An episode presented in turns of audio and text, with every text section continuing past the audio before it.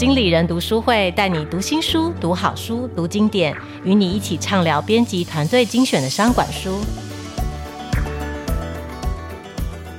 嗨，各位经理人 Podcast 的听众朋友们，大家好，我是今日月刊副总编辑张玉琪 Amy，又到了经理人读书会的单元，这个单元会跟大家聊新书、聊好书、采访书的作者。那我们今天要跟大家聊的这本书，或者是说这个人，实在是讲也讲不完，所以我心里头微微的有点焦虑，但是实在是非常想跟大家谈谈他的，就是查理蒙格，华伦巴菲特的合伙人，也是伯克夏海瑟威的副董事长。那我应该跟很多人一样哦，第一次认识查理蒙格，其实是在这个穷查理的普通常识，他是收录他的公开演讲。读完这本书，那本书非常厚哦，有点不好意思的是说，当初读完有一个印象最深刻的一句话，就是他说：“诶，要找到好伴侣，首先必须成为一个值得好伴侣的人。”这个他的伴侣选择之道，反而成为我第一次读完他的书的时候，第一个心中最印象深刻的一句话。后来我发现这句话常常讲，就是还好我没有非常的误读啦，就没有出轨太多，因为在。蒙格知道，就我们接下来今天要聊的这本书里面，他也再三的提过这件事情哦，发这好像是他的座右铭。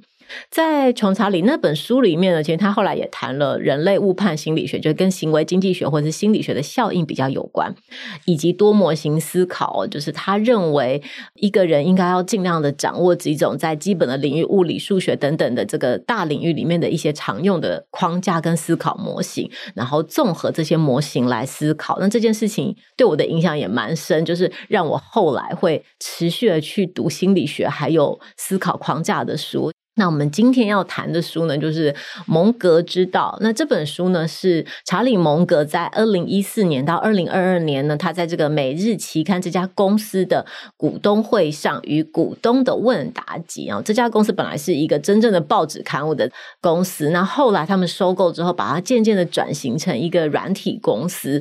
然后他每次在股东会上就会遇到像这样子的问题。我在读的时候有点觉得，因为它是一个问答的形式哦，我我可以感受到这本书的魅力，可能是因为你在看问答集的时候，你可以感受到他好像就在对你讲话，是一个比较口语化的方式。然后每一个问题，他的回答也没有非常的长，所以很推荐大家都可以实际上去读读书，来感受一下蒙格的智慧。我今天呢，想要跟大家分享的是其中几个蛮常出现的主题，就是在整本书里面一直反复出现的几个主题，那可能也是大家会比较感兴趣的主题哦。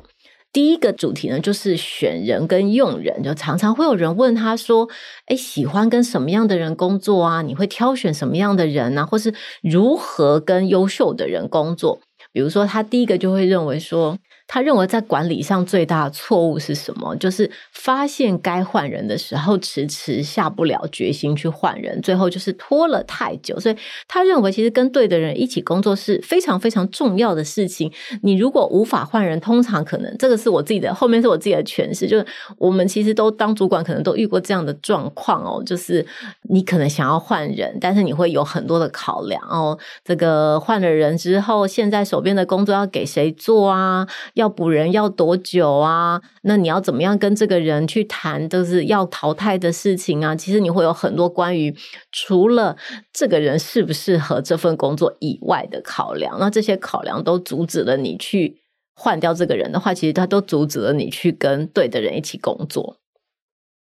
那另外一个他会认为说，很多人他会问他说，你喜欢什么样的人？然后他一再的重复的回答都会是他喜欢选有自知之明的人，他不喜欢选的就是自大狂的人。好，什么样的人是自大狂？什么样的人是有自知之明的人呢？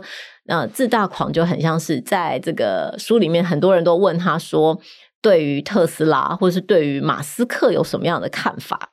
然后他就。嗯，也是用一个非常就是机智睿智的回答啊，就是说他其实很明确的说，他认为伊隆马斯克是个天才哦，不是每个人都可以被他称为天才，他确实是个天才，但是呢，他也很害怕有一种人，这种人呢，就是智商一百九，但是以为自己的智商有两百五。所以这就他就微微的点出他的评价嘛。他说马斯克有一点类似这样的人，但是他确实是个天才，没错。好，那反过来说，什么样的人是他认为有自知之明的人？这种人就是必须要非常的清楚自己的能力圈在哪里的人。我觉得你要知道自己能做什么，不能做什么，知道自己能做什么，然后只做自己会做的事情，只做自己会做的事情，把什么事情。应该要放在不会做的事情上面啊，这个事情就是有自知之明的人。然后接下来在选人的方面，他还提到说，你要怎么样去跟优秀的人一起工作呢？首先就是你自己要成为优秀的人。这件事情就是很多事情，其实我觉得蒙格他给你的方向就是你要反求诸己，就很像我们最前面提到，就是你想要找到好伴侣，首先你必须要成为一个。配得上好伴侣的人嘛？那如果你想要跟优秀的人一起工作，首先你必须要自己要先成为优秀的人。那这完全的反映在他跟这个华伦巴菲特共事的经验里面，要两个人都非常非常的聪明，而且非常的能够跟对方一起工作，这样你才有可能跟优秀的人一起工作。好，我们刚刚提到这个自知之明跟自大狂的。下一个主题其实很明确，就是能力圈。那能力圈其实不仅是查理蒙格讲哦，这华伦巴菲特也会讲。能力圈就是要很清楚知道自己的能力范围，所以他每次人家问他怎么样可以这么卓越的时候，他都会说，他很清楚的知道他不感兴趣的事情，他永远都做不好。他说：“我不感兴趣的事，我永远都做不好。”所以他也不相信有什么样的人可以。对这件事情不感兴趣，但是却把这件事情做得很好。这件事情，我觉得它听起来好像蛮合理的。我们想想看，其实有一个普遍性的说法，叫做你要跳脱你的舒适圈嘛。那舒适圈是不是就很像是，如果你把舒适圈相当于能力圈的话，你会觉得，诶，他讲的话好像跟一般的想法不太一样。但他并不是要求你要待在舒适圈，而是说你要能够。明确的掌握自己的能力范围，未必是舒适，因为你还是会透过勤奋的工作、努力的学习，可以让你的能力圈越来越大。但他不希望你做一个呃有勇无谋，或是贸然，或是太过于大胆的尝试。你要找到你真正感兴趣的事情，跟找到你真正有优势的事情去做。这两件事情都做到了之后呢，你才会成功。他说：“我不感兴趣的事情，我这辈子都做不成功。”所以。他也不认为整天在做自己不感兴趣的事情的人会成功的。那当然，你还是必须要在这个你感兴趣的事情上面，也要发现自己的优势哦。他的这个比喻是说，假如你的身高只有一百五十五公分，你就不会想要跟身高两百五十公分的人打篮球。你必须要找到一个你有优势，而且你深感兴趣的领域哦。这两件事情就是他给这个年轻人的建议，就是你在职涯初期去寻找职业方向的时候，你要想的事情是这个。好，然后所以尽量不要去做太难或是不了解的事情哦。这个体现在他的职涯选择，这也体现在他的投资选择上面。很多人会去问他说：“你为什么不要投资这个，不要投资那个？”那他都会说：“因为这个东西被我归类在太难或不了解，并不是他不适合，而是如果我。”不确定我能够掌握它，我可能就尽量不要做。但是他怎么样不断的自我精进呢？怎么样去巩固或者扩大他的能力圈呢？也就是透过大量的阅读跟推翻自己的成见。就是说，他其实是在想说，你其实要透过大量的阅读，你要去尽可能的学习更新你自己，就是有一种自我更新的感觉。你去推翻，他说他曾经说过说，说你认为没有推翻自己成见的一年，好像就是。活的这个价值并不够的一年，你需要每一年都知道自己学会了一些新东西，去颠覆了自己原来的想法。那要怎么做到这件事情？其实就是你在想有一个想法的时候，你要不断的去寻找负面的例证，就是有哪些事情可以推翻你本来的想法。这件事情其实是蛮困难做到。我们在其实，在心理学上有一个偏误叫做确认偏误，就是人会很习惯的去找。符合你想法的例子，比如说哦，我认为某一个员工他可能不够有效率，好了，这样子，那我可能就会去寻找各种支持我认为的这个论点的证据，就我就会看到我的眼中可能就会认为，哎、啊，他做事情怎么样啊？他，我就会各寻找各种去支持我的看法的。这个证据，那我就会去忽略不支持我的看法的证据。但是对蒙格来说，你要保持自己的神智清明，你要不断的更新，你就是要去一直怀疑你自己，所以你要不断的去寻找负面的例证，所以他也不喜欢一直告诉别人。你应该要这样做事情，应该要那样做事情，因为他其实很清楚的知道，当一个人不断的在告诉别人应该要怎么做事情的时候，其实他只是把这样子的想法又再度的。对自己重说一次，所以如果你一直在告诉别人在该怎么做事情，其实你一直在强化自己的确认偏误，所以他会尽可能的不要给出很多的意见或建议啦。当然，就是很多人还是会求教于他，只是说他常常都很保守的说：“哦，这件事情我真的不懂，所以这件事情你不该来问我。”也有人问他说：“你要怎么选基金经理人？”他说。我这件事情我真的不懂，因为我从头到尾只选过一个，就是他很明确的会知道这件事情是我不懂的，所以你不应该来问我。然后就他所知范围内，他可能会给你一些答案。好，那我们今天接下来的第三个主题呢，就是跟投资有关的。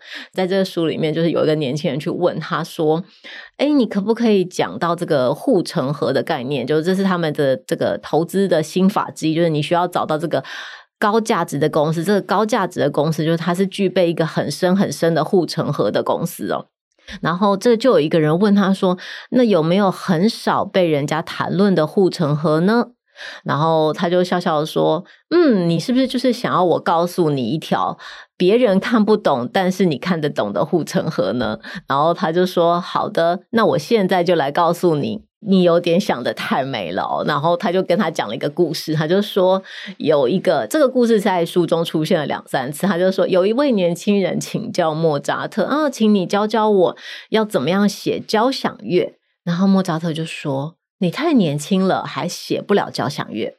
年轻人就说，可是你十岁的时候就会写交响乐啊，我都已经二十一岁了。